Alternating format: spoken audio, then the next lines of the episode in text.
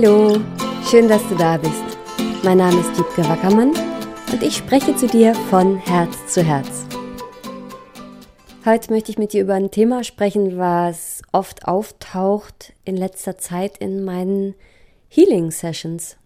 Und ich weiß gar nicht, ob ich das hier wirklich später als Podcast veröffentliche, aber ich könnte mir vorstellen, dass ihr als meine Hörer eben auch so ein bisschen die Leute seid, die meine Klienten sind und dass das viele von euch betrifft und dass es sich lohnen kann, sich schon mal mit dem Thema zu befassen und zu schauen, liegt da noch für mich quasi ein Schatz begraben.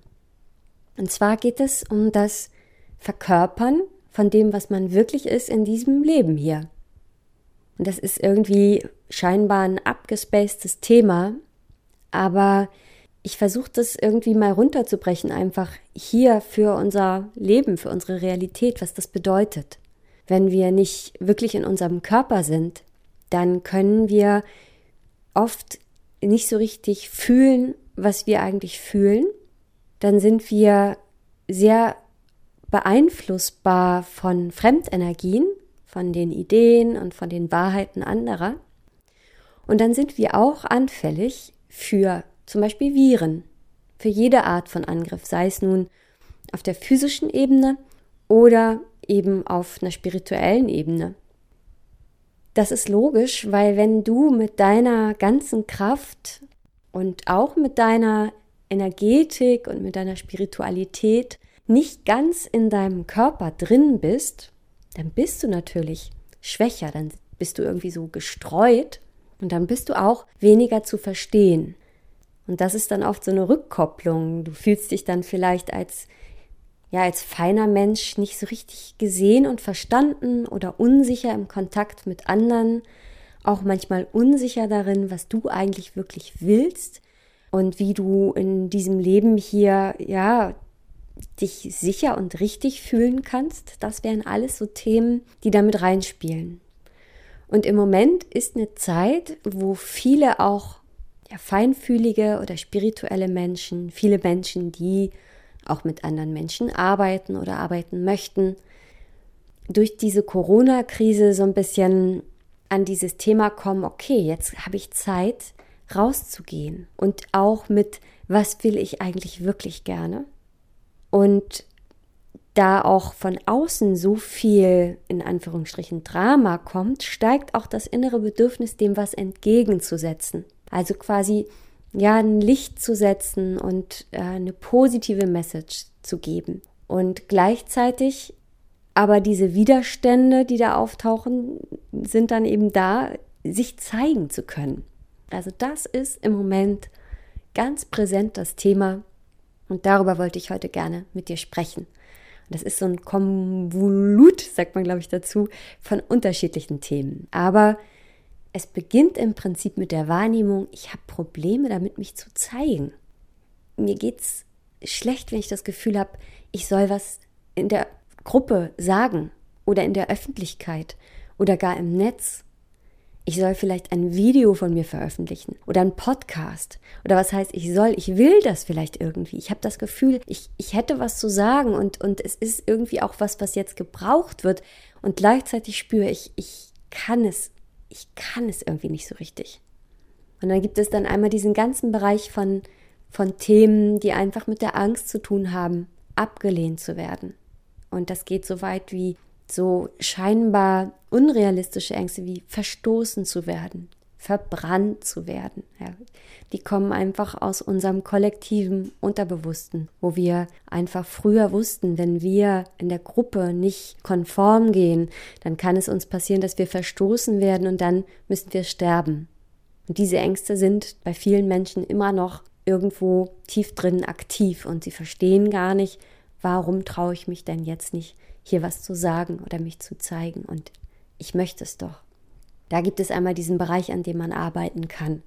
Und ja, das bringt einfach natürlich unglaublich viel, wenn du erstmal überhaupt die Möglichkeit bekommst, okay, ich traue mich raus und jetzt, ähm, jetzt mache ich mal einen Post mit dem, was mir wirklich gerade durch den Kopf geht oder ich, ich nehme ähm, einen Podcast auf oder in einer Gruppe, was weiß ich, in einem Zoom-Call oder so, da hebe ich meine Hand und ich sage was zu dem Thema.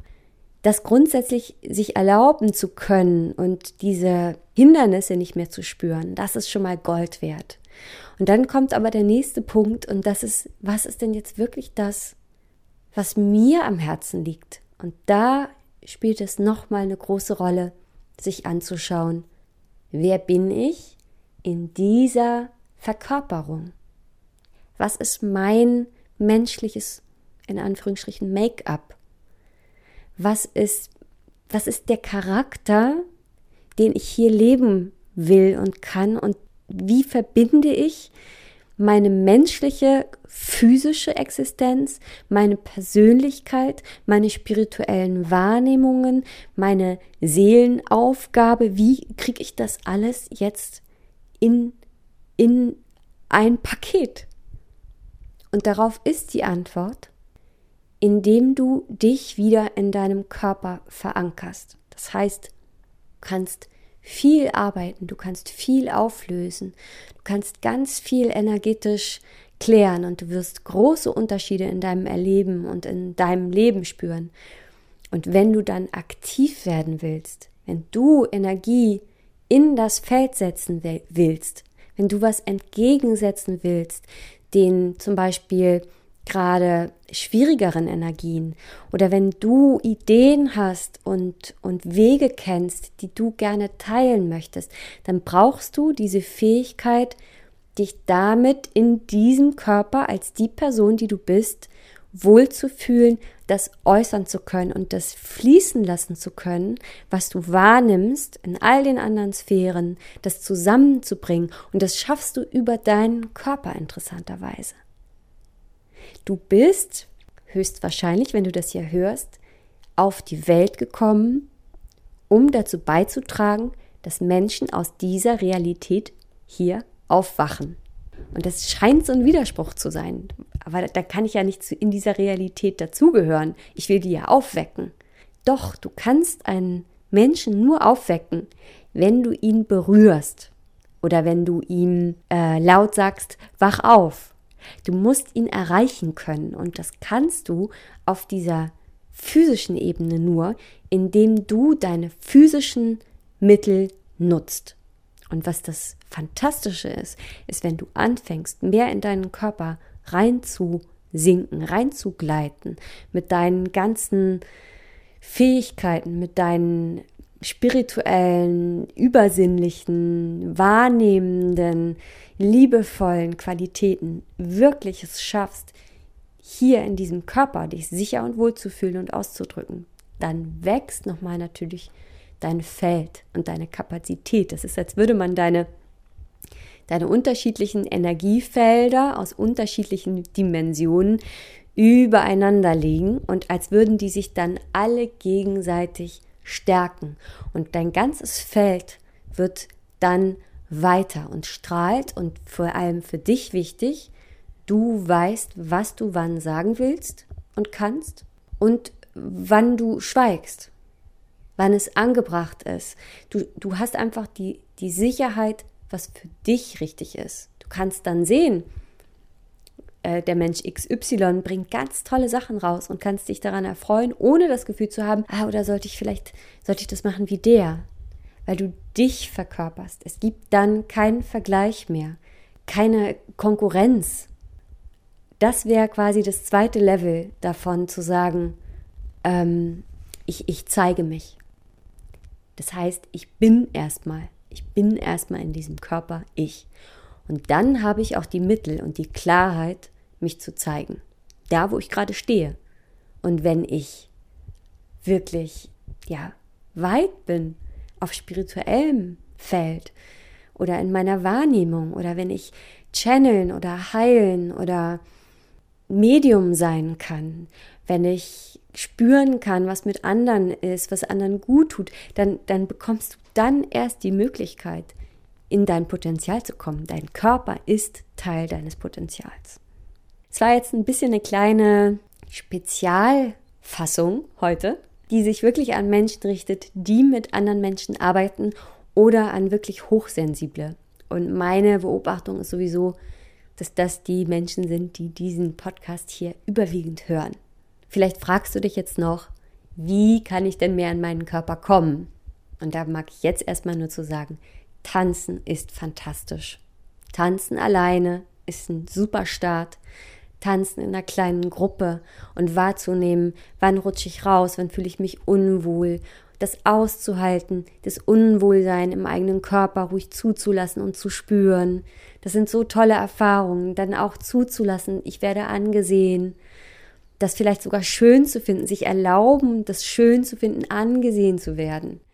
Alles Themen, die beim Tanzen mit anderen ganz toll hochkommen. Dann gibt es noch die Möglichkeit, mit Augenbinde zu tanzen. Und ich bin im Moment total inspiriert, Workshops zu geben in, in Hamburg, weil ich einfach so überzeugt davon bin, dass das jetzt die Zeit ist, in der es wichtig ist, dass wir in unseren Körper, in unsere echte Verkörperung mit unserer Seele, ähm, ja, in die Synchronisität, Synchronisität kommen.